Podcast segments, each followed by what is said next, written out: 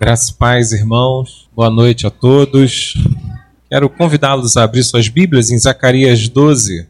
Chegamos um, ao bloco final desse livro de Zacarias. E nesse bloco final, capítulo 12, 13 e 14, ele tem uma, uma apresentação escatológica. Ele aponta para algo que há de, de acontecer, de há de vir. E nesse apontamento, traremos algumas aplicações aos nossos corações.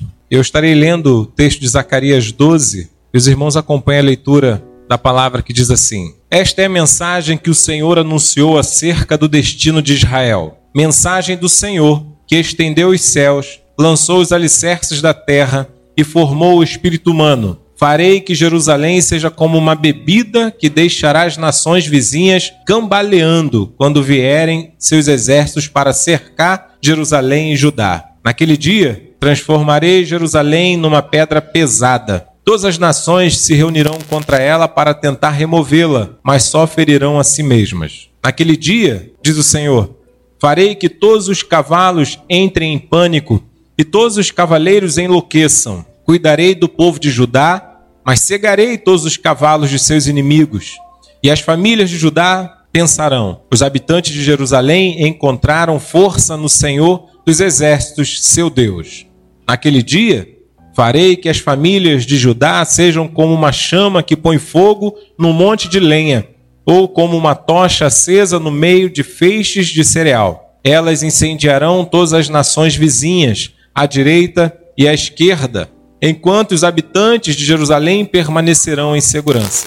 O Senhor dará vitória primeiro ao restante de Judá, antes de Jerusalém, para que a honra dos habitantes de Jerusalém e da linhagem real de Davi não seja superior à honra do restante de Judá. Naquele dia, o Senhor defenderá os habitantes de Jerusalém. O mais fraco entre eles será como o rei Davi, e os descendentes do rei serão como Deus, como o anjo do Senhor que vai diante deles, pois naquele dia começarei a destruir todas as nações que atacarem Jerusalém. Então derramarei um espírito de graça e oração sobre a linhagem de Davi e os habitantes de Jerusalém. Olharão para aquele a quem transpassaram e chorarão por ele como quem chora a morte do filho único. Lamentarão amargamente por ele, como quem lamenta a perda do filho mais velho. Naquele dia, o pranto em Jerusalém será como o grande pranto por Haddad Rimon, no vale de Megido. Todo Israel chorará, cada família separadamente, os maridos longe das esposas. A família de Davi chorará separadamente, bem como a família de Natã, a família de Levi e a família de Simei. Cada uma das famílias sobreviventes de Judá chorará separadamente, os maridos longe das esposas, né? Palavra do Senhor nosso coração. Quando olhamos para esse texto, como eu falei, ele traz um conceito escatológico, por isso encontramos várias repetições naquele dia, naquele dia, várias vezes falando sobre naquele dia, num dia de há por vir, num dia de juízo, num dia de sentença, no dia em que se tem um fechamento de todo o juízo de Deus. Encontramos então nesse texto uma orientação para um povo que têm no coração um sentimento de que são muito perseguidos. Eles só queriam viver. Mas em todo tempo, alguma nação está tentando invadir o povo de Israel. Em todo tempo, alguma nação está se articulando para tomar Israel. Por vários tempos da história de Israel, Israel foi vassalo. Sempre existiu um sozerano. Sempre existiu um, um povo vizinho, uma nação vizinha, que explorava com impostos, com taxações, e o povo tinha que trabalhar para pagar esses tributos. O povo então tinha no seu coração um sentimento, agora retornando da Babilônia, cansado de toda essa história de, de opressão e de certa é, é, ação dos povos vizinhos, se questionavam dentro de sua alma por que, que eles eram tão perseguidos, por que, que havia tanto ódio no coração dos povos inimigos. E aqui então, para facilitar nossa compreensão, é importante a gente fazer uma um breve panorâmico da palavra de Deus, uma, uma breve análise de toda a narrativa para mostrar como que esse, há esse desdobramento de um fato real, que a igreja do Senhor, o povo de Deus, é perseguido, inquestionavelmente. Quando olhamos para a confecção de um casal que retrata a relação de pureza, de igualdade, de justiça, de santidade, que viviam num jardim planejado pelo próprio Deus e orquestrado para que ali fosse um lugar de bênção e de muitas bênçãos. A palavra de Deus nos mostra que naquele exato momento já havia uma ação maligna para de alguma forma corromper essa comunhão, corromper essa beleza, corromper essa santidade, corromper algo tão belo que Deus tinha criado. Vocês conhecem bem a história. Naquele momento, o casal se entrega e são destituídos dessa comunhão, são lançados à parte, são afastados dessa comunhão plena com Deus, passam agora a viver distante de Deus, condenados pelas suas próprias cobiças, quando então comeram do fruto proibido. E esse fruto que foi apontado e apresentado por aquele que buscava de alguma forma trazer esse sentimento de separação, de anulação de comunhão. Mas é bem verdade que a história nos mostra que a despeito ainda dessa condição humana, a despeito dos homens terem pecado, ainda sendo os homens miseráveis nas suas próprias escolhas, pois escolheram o pecado, o fato é que Deus se move para encontrar o homem e promover junto ao homem uma aliança. E essa aliança é estabelecida.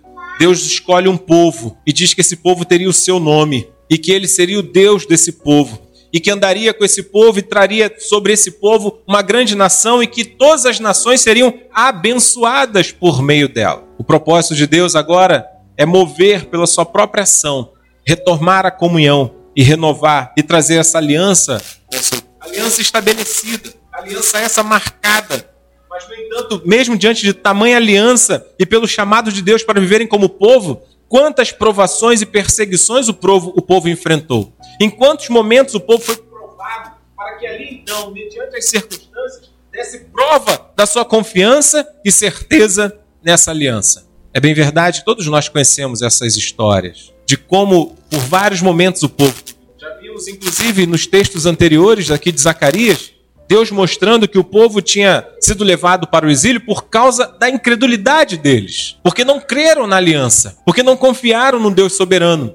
E por isso então eles foram é, arrancados de suas terras e levados para o exílio, por causa do pecado deles. O pecado que os afasta de Deus. Essa rebeldia. Rebeldia essa alimentada em grande parte justamente pelas paixões que o mundo nos oferece. Pelos deuses pagãos do Antigo Testamento, mencionando justamente a ideia da prosperidade, a ideia da vaidade, a ideia da grandeza, do orgulho, das conquistas. Deuses esses estabelecidos pelos, pelos países pagãos, pelos povos pagãos, e que em vários momentos penetraram o coração do povo. No deserto, construíram um bezerro, que era um símbolo de um deus pagão. Em vários outros momentos, você vai encontrar o povo estabelecendo altares para os deuses pagãos. Verifique que eles eram seduzidos a também terem prosperidade financeira, a também se estabelecerem na terra, a também vivenciarem a ideia de uma, de uma prosperidade cultural e financeira, como observavam em muitos povos vizinhos. E a isso, então, se associavam aos seus deuses, buscavam também esses deuses. Dentro disso, sendo exortado por Deus por meio de seus profetas, o povo era chamado a confiar somente no Senhor. O povo era exortado a realmente voltar ao primeiro amor, a viverem a aliança, a acreditarem que, independente de estarem num deserto, Deus sempre iria prover, como assim o fez mandando maná, como assim o fez mantendo uma nuvem durante o dia, para que o sol não torrasse e queimasse os irmãos que ali caminhavam naquele deserto como durante a noite manteve uma coluna de fogo para que aquecesse as noites frias e o povo pudesse descansar, como fez brotar água da rocha, como fez tantos outros milagres para mostrar que no meio da peregrinação, no meio dessa jornada de ser libertado do Egito, de ser libertado da escravidão, até chegar à Terra Santa, até transpor o Jordão, nós passamos por provações, mas Deus sempre está presente, provendo o seu povo sustentando, dando a eles condições de continuarem. E aí chegamos nesse ponto. O povo se perde mais uma vez, estão estabelecidos, preferem seguir os seus reis, preferem viver atrás dos seus interesses, não dão tanta atenção à palavra de Deus e chegam ao ponto de serem desterrados e levados então para a Babilônia. No entanto, Deus promete que em 70 anos os reuniria novamente. E esses 70 anos estava chegando e Deus já estava trazendo pessoas do exílio trazendo novamente pessoas que estavam na Babilônia para Jerusalém. Eles começam a reconstruir o templo, eles começam a acreditar na, na reconstrução do povo, eles acreditam que o imperador né, iria trazer essa reestruturação, e nós vimos isso nos sermões passados, que não era por uma reestruturação, uma reestruturação é, é, engenhosa, né, uma reestruturação por um engenheiro ou por uma reestruturação paisagística de uma obra, de um aqueduto, ou seja qual fosse a proposta do imperador, mas era por uma reestruturação do povo no culto a Deus. Que o povo estava preocupado se conseguiriam construir a muralha, e Deus diz: Eu sou a muralha do meu povo, muralha de fogo. Mas o povo queria uma muralha de pedra. Deus vai trazendo o povo de volta, e o povo está com o coração ainda muito incrédulo, não acreditando, não confiando. E o fato é que nessas brechas da incredulidade do povo, encontramos o, mundo encontra o espaço para entrar e trazer então toda a podridão, fazendo com que a gente ceda ao pecado e prefira o pecado do que prefira a santidade de Deus. E então Deus traz esse bloco de sermões proferido pelo profeta e que chega ao nosso coração nessa noite, trazendo justamente uma palavra para mostrar ao povo que deveriam confiar nele. Esse texto é um texto de confiança, é um texto de certeza. Deus dizendo ao seu povo: como será? Naquele dia será assim. Podemos então aqui trazer algumas aplicações e algumas explicações concernente a, ao que ele está dizendo naquele dia. Há uma coalizão de nações contra a Cidade Santa.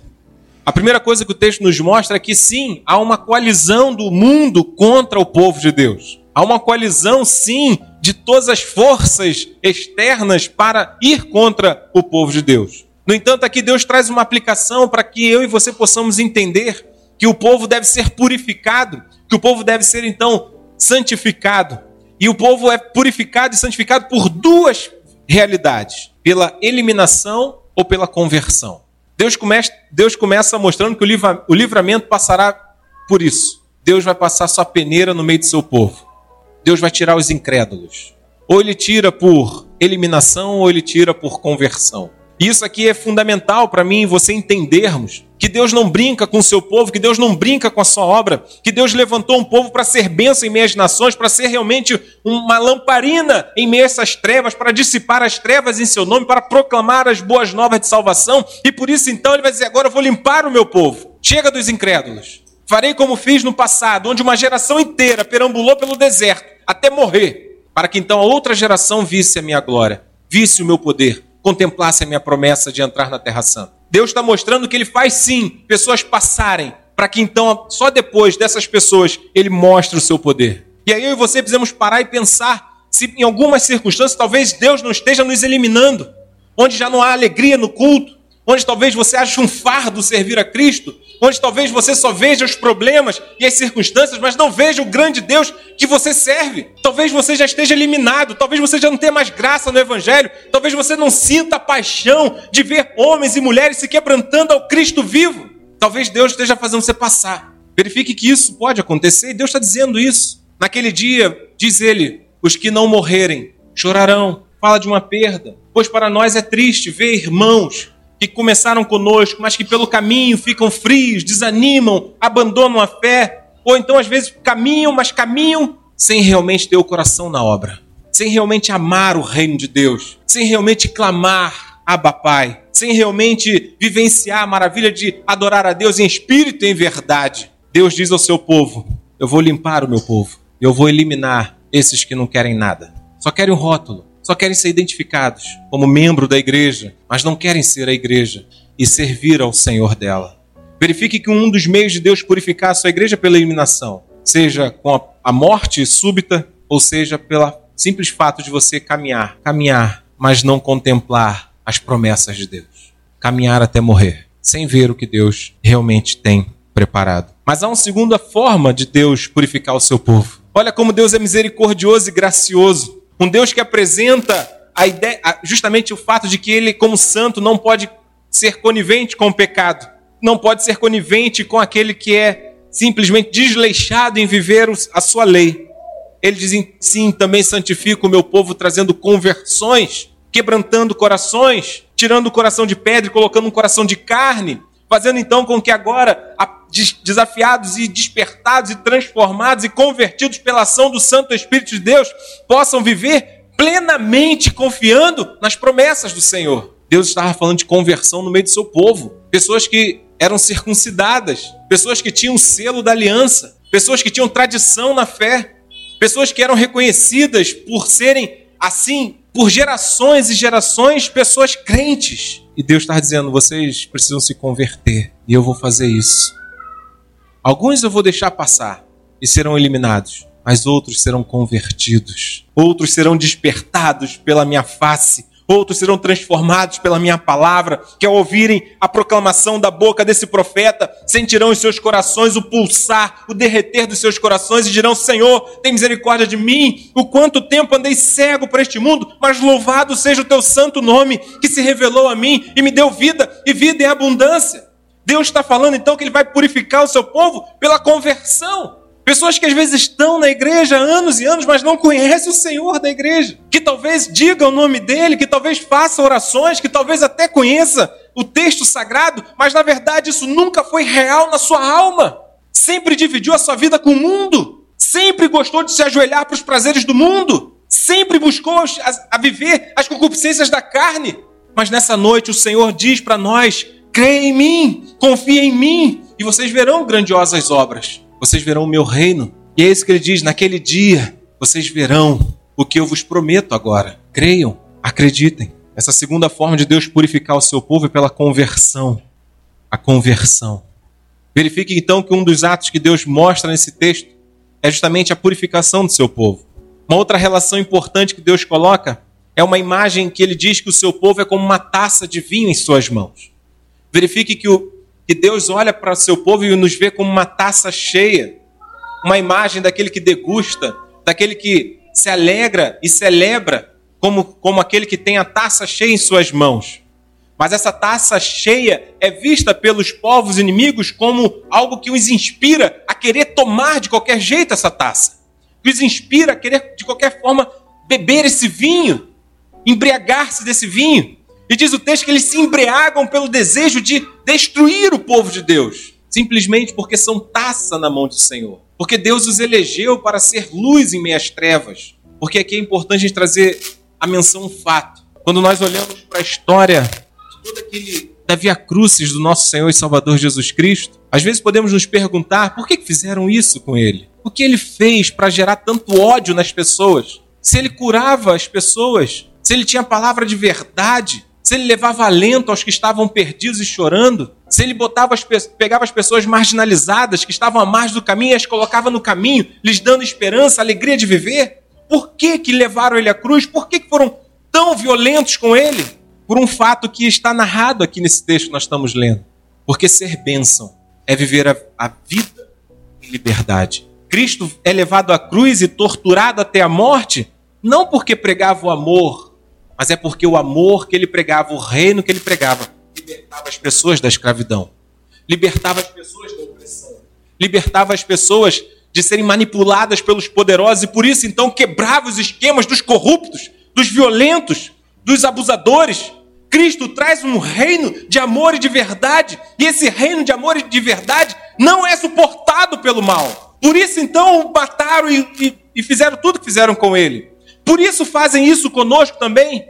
Por isso que ele registra lá em Apocalipse que após a mulher parir, a criança vai aos céus e os descendentes da mulher são perseguidos pelos dragões. Está lá em Apocalipse 12. A imagem de que eu e você sofremos as perseguições desse mal, que não quer que a gente brilhe em meias trevas, que não quer que a gente seja esperança para os que estão perdidos, que não quer que a gente leve liberdade aos cativos, que não quer que a gente tire as escamas dos olhos dos que estão cegos para verem a podridão que é este mundo e que só há caminho de vida e salvação em Cristo Jesus. Eles não querem que a gente faça isso. Isso não é de hoje. Isso já vem daqui. E Deus está dizendo: é, eles querem derrubar vocês porque eu vos escolhi para serem meus. Eles querem matar vocês porque eu vos santifiquei. Porque eu tornei vocês bênção. Porque eu fiz com que vocês que eram maldição agora se tornassem bênção. E que agora vocês saem pelas nações abençoando libertando, levando vida e proclamando a paz que só o Senhor Jesus pode dar. É óbvio que o mundo não vai gostar de você, mas é maravilhoso olhar que Deus nos tem como uma taça cheia em Suas mãos. Essa imagem nos remonta à ideia de uma relação, de uma profundidade, de uma intimidade, de um saborear de Deus com as nossas vidas. Agora pelo nos trazer a conversão, por nos transformar, por nos fazer nascer de novo e por nos dar uma vida nova em Cristo, agora eu e você podemos viver para a honra e glória dele. Podemos agora em Cristo Jesus frutificar para a sua glória. Podemos deixar o velho homem para trás e experimentar agora tudo que o Senhor nos dá de novo. E vivermos agora em novidade de vida, experimentarmos aquilo que para Nicodemos foi tão complexo de compreender, nascer de novo, algo que só Deus pode dar. E Deus diz: Eu vou dar essa nova vida a vocês. Eu vos escolhi, vocês têm agora uma nova vida. E eu quero que agora aqueles que impactados pela minha palavra, transformados pela mensagem proclamada, aqueles que se veem com o coração quebrantado, que agora vivam para a minha glória, que vivam agora abençoando este mundo, fazendo aquilo que o próprio Cristo nos desafiou: sede meus imitadores, aprendei comigo, que sou manso e humilde de coração, amando a Deus sobre todas as coisas e ao próximo como a ti mesmo. Verifique o desafio para mim e para você de sermos bênção nesse mundo de injustiça, nesse mundo de vaidade, nesse mundo de orgulhos, nesse mundo onde as pessoas subjugam as outras. Eu e você fomos chamados para quebrar todas essas cadeias. E o mundo nunca vai te aceitar. O inimigo nunca vai permitir que você passe por isso sem ser provado. Mas olha o que, que Deus diz: que diante desse fato, deixamos para o mundo, o mundo nos olha e nos vê como uma pedra. É o que ele coloca aqui. É uma pedra no caminho. Essa igreja quebra os esquemas. Essa igreja expõe a nossa podridão. Esse povo proclama uma verdade que faz com que as pessoas parem de ser manipuladas por nós e passem a viver agora valores que são eternos e não valores efêmeros e não valores passageiros. Deixam de ser hedonistas, deixam de buscar o prazer a qualquer custo e passam a viver uma vida de eternidade, onde os princípios e os valores da lei de Deus passam a ser essenciais e fundamentais já não é mais as curtidas do Instagram, já não é mais a ideia de ter bens acima de todas as coisas, já não é mais a ideia de ter o controle da vida em suas mãos. Agora essas pessoas vivem debaixo de uma lei, de algo transcendente do qual nós não podemos interferir. Olha que grande maravilha Deus está fazendo. Deus nos tirou do lamaçal do pecado. Deus nos tirou de vivermos debaixo do domínio desses, dessa potestade do mal, para que agora eu e você fôssemos livres e livres em Cristo pudéssemos viver para a honra e glória dele. No entanto, ele diz: Mas o mundo olha para vocês e os vê como uma pedra, uma pedra a ser removida, uma pedra que precisa ser tirada. E é o que ele coloca aqui.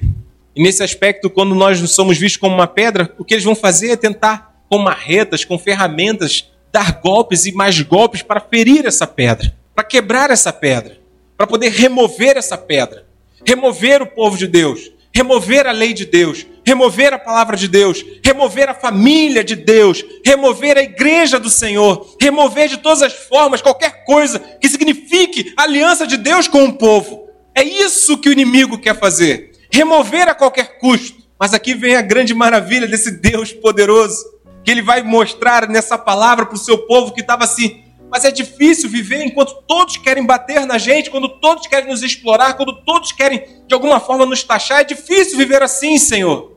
E Deus diz para eles: eles vos veem como pedra. E quanto mais eles tentarem remover essa pedra, eles serão feridos ao tentarem quebrar a pedra e morrerão.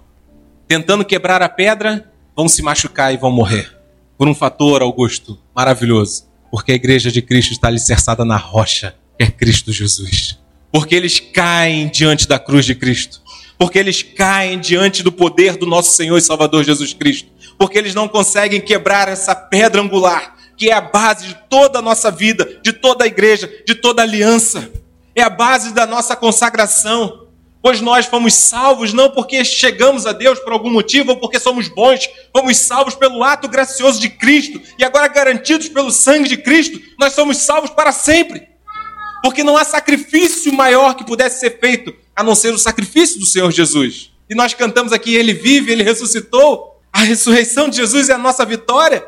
E porque Ele vive, eu sei que eu também vivo. Porque Ele vive, eu sei que o inimigo já está derrotado. Porque Ele vive, eu sei que eu posso proclamar. E ainda que o mundo todo se levante contra mim ou contra vocês, nós sabemos que em Cristo Jesus já somos mais vitoriosos que Ele é a pedra angular, Ele é a rocha onde nós estamos alicerçados e o mundo não consegue destruir essa rocha.